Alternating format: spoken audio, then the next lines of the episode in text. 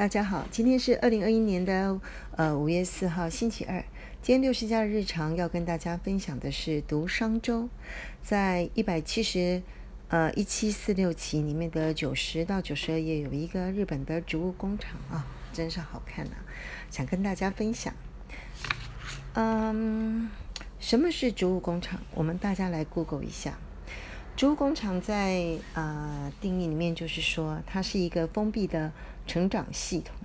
它呢用自动化环境的方式来控制，也就是说用人工的科学方式来控制植物的生长条件。所以植物所需要的，譬如说光啊、温度、湿度、呃排碳量、呃各种营养分等等，它都用自动化的方式去把它控制。它的目标呢，就是希望呢，呃能够。呃，不要再看天吃饭，能够让呃呃种植物的人呢，能够一年四季常年生产，然后量产蔬菜，然后避免病虫害。所以在最早的时候，譬如说以台湾二零一六年曾经流行过一阵子，那时候呢啊，在大楼里面种蔬果，那由大部分是由科技人来跨足。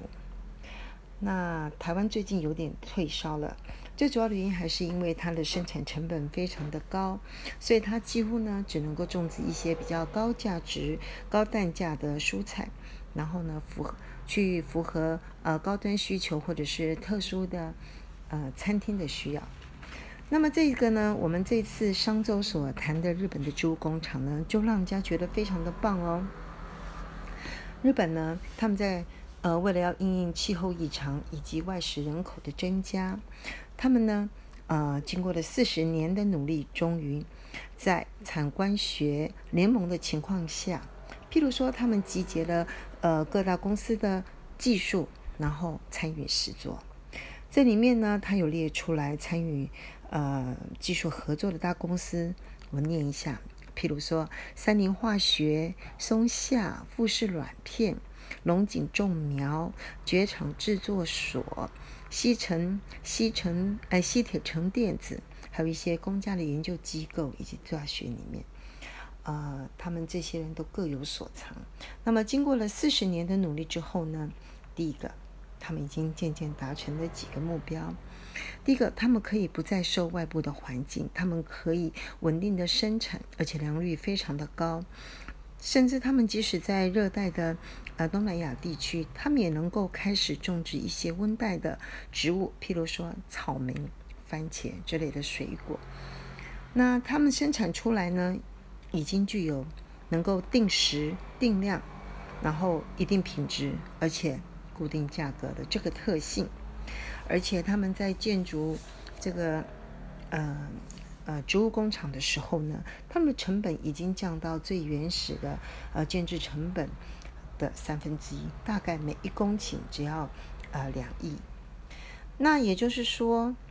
大家就慢慢的发现，他们最早的技转是给呃技术移转是给一般的农民，那参与植物呃不仅给予他们呢资本上的资助，技术上的资助。我们过了一段呃过了四十年的。努力之后呢，参与的农民呢，他们大概年收入有的人已经可以高达到呃日元的两千万。那么如果把它换算成为台币的话，大概是年收入台币六百万。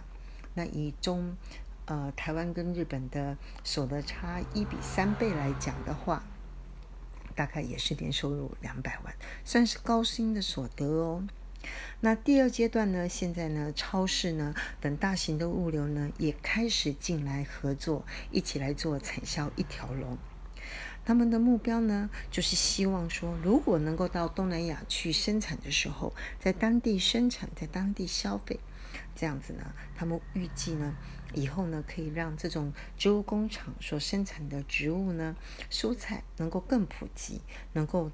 在啊，达到家家户户的餐桌上面都能够来运用。那又是家人呢，读到了这一篇啊，觉得非常的感动，因为啊，行行出状元，没有想到啊，日本的农民呢，参与了植物工厂呢，也已经可以高达年收两千日币，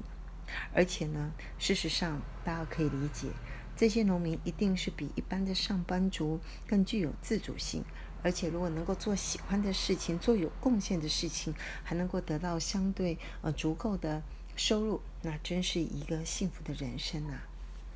以上。